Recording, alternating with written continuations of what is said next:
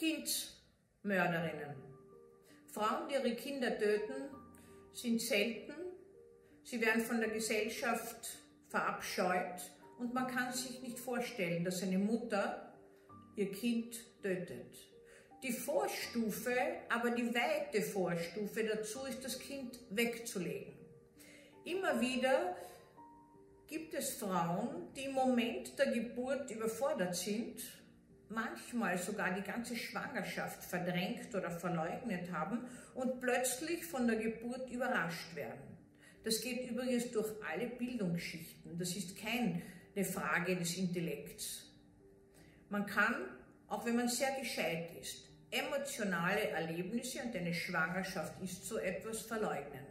Wenn es unangenehm ist oder wenn es riesige Angst macht oder wenn es einen überfordert, dann schiebt man das auf die lange Bank, stellt sich vor, es löst sich irgendwie. Es löst sich tatsächlich im Rahmen einer Geburt, die oftmals als solches verkannt wird. Die Frauen, oftmals sind es junge Frauen, haben das Gefühl, sie leiden an einer Darmerkrankung, haben Durchfall, haben Bauchschmerzen. Und wenn dann das Kind herausplatscht, nehmen sie es. Manche, die besser, psychisch stärker strukturiert sind, legen es dann weg, wenn sie es nicht haben wollen. Das heißt, sie versorgen es noch und legen es weg, so aus den Sinnen, aus den Gedanken, aus meinem Bereich. Und andere, die nicht die Struktur der Stärke haben, dieses Kind, was sie nicht annehmen können, wegzugeben, töten es. Das sind ganz wenige, aber es gibt diese Frauen, die unter dem Einfluss der Geburt die Kinder töten und äh, dann, wenn sie einigermaßen wieder von diesen Gefühlen befreit sind, furchtbar sich nach diesem Kind sehnen, sich verfluchen und in vielen Fällen auch Selbstmordversuche machen. Wie kommt es dazu? Es kommt dazu, dass diese Frauen von einer Schwangerschaft bedroht sich fühlen. Es ist in Österreich ja so, der Gesetzesgeber hat das geregelt mit dem sogenannten Gretchenparagraph. Diese Frauen bekommen auch mildere Strafen, weil man annimmt, dass unter der Geburt die Frau in einem Gefühlsausbruch steht und damit anders handelt, als wenn sie ihre Vernunft gebrauchen könnte. Dieser Gefühlsausbruch hat dann massiv Einfluss auf die Willensbildung. Aber die wenigsten Frauen sind psychiatrisch unter der Geburt als zurechnungsunfähig zu sehen. Die wissen schon noch, was sie tun, aber es hat nicht dieses Gewicht, als wenn die Vernunft federführend es sind meistens Frauen, die schon die ersten Schwangerschaftszeichen verleugnet haben, die oft die ganze Schwangerschaft hindurch verhüten, wo man auch nicht wirklich merkt, dass die zunehmen. Manche haben sogar die Regelblutung die Schwangerschaft hindurch und verhüten weiter und haben überhaupt kein Gefühl, dass sie schwanger sein könnten. Wenn sie es doch zwischendurch haben, verdrängen sie dieses Gefühl sofort. Wenn sie töten, sind es die meist die jüngsten Frauen, die Kinder töten. Welche Mütter töten noch ihre Kinder? Na, zum Beispiel die, die sehr ungeduldig und gewalttätig sind und denen das Kind auf die Nerven fällt und die ihre Gewaltanwendung nicht dosieren können, sodass ursprünglich gar kein Tötungsvorsatz besteht, aber das Kind durch die Gewaltdurchbrüche der Mutter, manchmal zusammen mit einem Partner, dem das Kind auch so auf die Nerven fällt, erleidet das Kind derart schwere Verletzungen, dass es zu Tode kommt. Manchmal kriegen diese Kinder auch all die Gewalttätigkeit ab, weil sie wie ein Giftbehälter für die Mütter fungieren. Das heißt, all das, was im Leben stört, was vielleicht am Partner gestört hat, von dem das Kind ist, das kriegt das Kind ab. Es ist wie eine Aggressionstacke, wo man gewissermaßen alles abreagiert, was man in sich hat.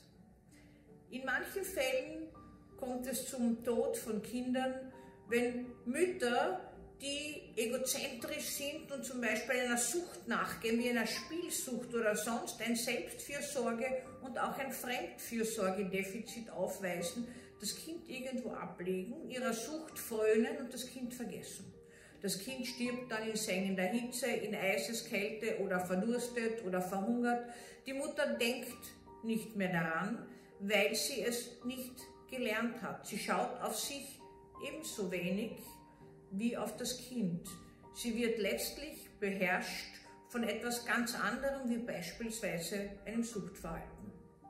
Die ältesten Mütter, die töten, sind die Mütter, die aus sogenannter Barmherzigkeit töten. Ich sage das deswegen aus sogenannter, weil man muss sich immer fragen, wenn eine Mutter, die aus Barmherzigkeit ein schwerkrankes Kind tötet, muss eigentlich ganz klar artikuliert werden, wen will sie erlösen? Sich, das Kind oder beide?